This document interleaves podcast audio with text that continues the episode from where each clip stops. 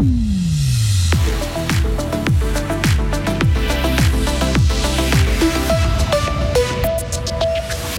Les actionnaires de Crémeau comptent sur Georges Godel pour redresser les finances du groupe laitier.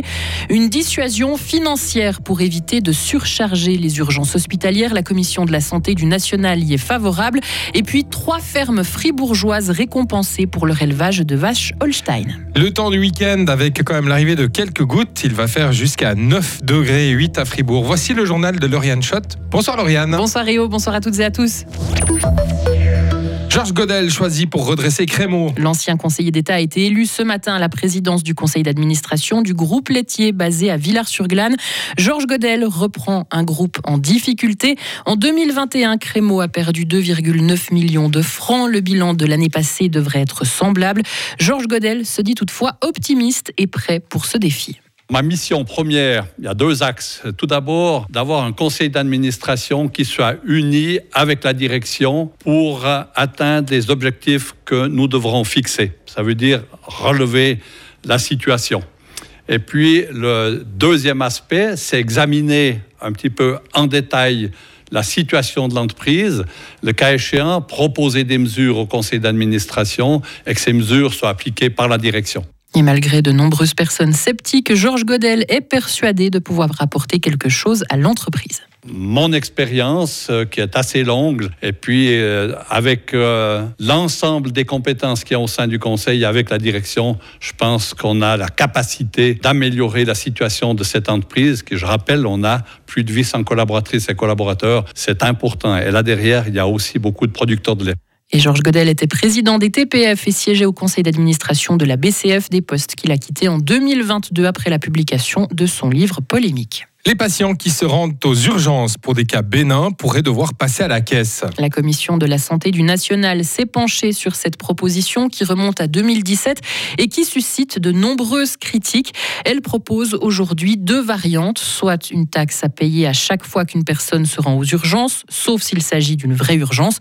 L'autre option prévoit une augmentation de 50 francs de la cote-part de l'assuré s'il se rend à l'hôpital alors qu'il aurait pu attendre d'aller chez son médecin.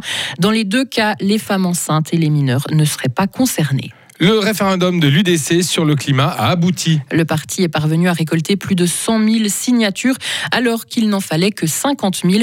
Les citoyens du pays devront donc se prononcer sur le contre-projet du Parlement à l'initiative sur des glaciers qui prévoit d'atteindre la neutralité carbone d'ici 2050. La votation devrait avoir lieu le 18 juin prochain.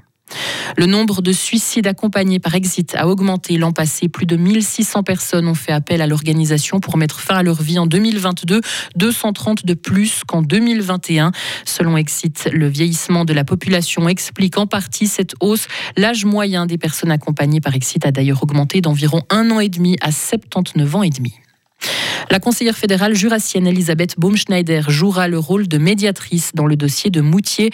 Les gouvernements bernois et jurassiens lui ont accordé leur confiance. Le transfert de Moutier dans le canton du Jura devrait avoir lieu en 2026, ce qui devrait clore définitivement la question jurassienne.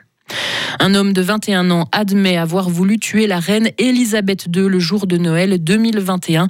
L'individu s'était introduit au château de Windsor avec une arbalète. Il avait été arrêté le matin du 25 décembre.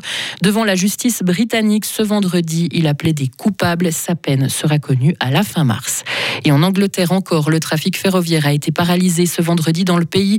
Les cheminots se sont mobilisés pour demander une augmentation des salaires et de meilleures conditions de travail. Il s'agit de la deuxième grève du secteur en trois jours au Royaume-Uni.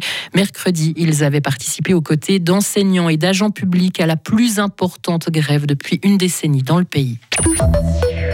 Trois éleveurs d'Holstein ont reçu la distinction suprême. Le titre de maître éleveur, il vient d'être décerné à cinq fermes de toute la Suisse, dont trois dans le canton de Fribourg.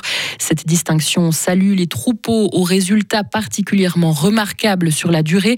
Loïc Chorderet s'est rendu à Grand-Villard dans la ferme de Jacques et Édouard Rabou, qui fait partie donc des lauréats. Une trentaine d'Holstein, vaches noires et blanches donc, qui mâchent du foin à l'abri de la neige qui tombe à pattes sur cette ferme située au bas du village gruyérien. Deux hommes, Jacques Rabou et son fils Édouard, qui nous accueillent, et une fierté d'avoir décroché un titre auquel ils ne s'attendaient pas. Moi, je pense surtout pas être euh, une fois honoré d'être maître éleveur. Ça me fait plaisir pour moi-même et puis surtout pour mon fils qui va reprendre tout ça d'ici quelques années. Alors comment ces deux éleveurs sont-ils arrivés à ce troupeau d'une qualité remarquable? La réponse d'Edouard Rabou. Mon père a travaillé beaucoup sur la... a sélectionné beaucoup les quantités de lait et la qualité du lait, donc euh, teneur, cellule. Quand je suis arrivé, j'ai sélectionné plutôt sur la morphologie, donc euh, la production de la morphologie combinée fait que ça sort des bonnes vaches, des bonnes vaches d'étable tous les jours, qui font plaisir à travailler tous les jours, des vaches aussi qui ont le moins de problèmes possible, c'est aussi ce qu'on recherche et qui produisent du lait de qualité et en quantité, avec un objectif de 40 à 45 kg de lait par jour pour les vaches qui ont déjà eu de veau, du lait transformé ensuite pour ce troupeau en gruyère. Et la coopérative Holstein salue le travail remarquable des maîtres éleveurs. Leur prix sera remis en juillet lors des Holstein Awards dans le canton du Jura. Retrouvez toute l'info sur frappe et frappe.ch.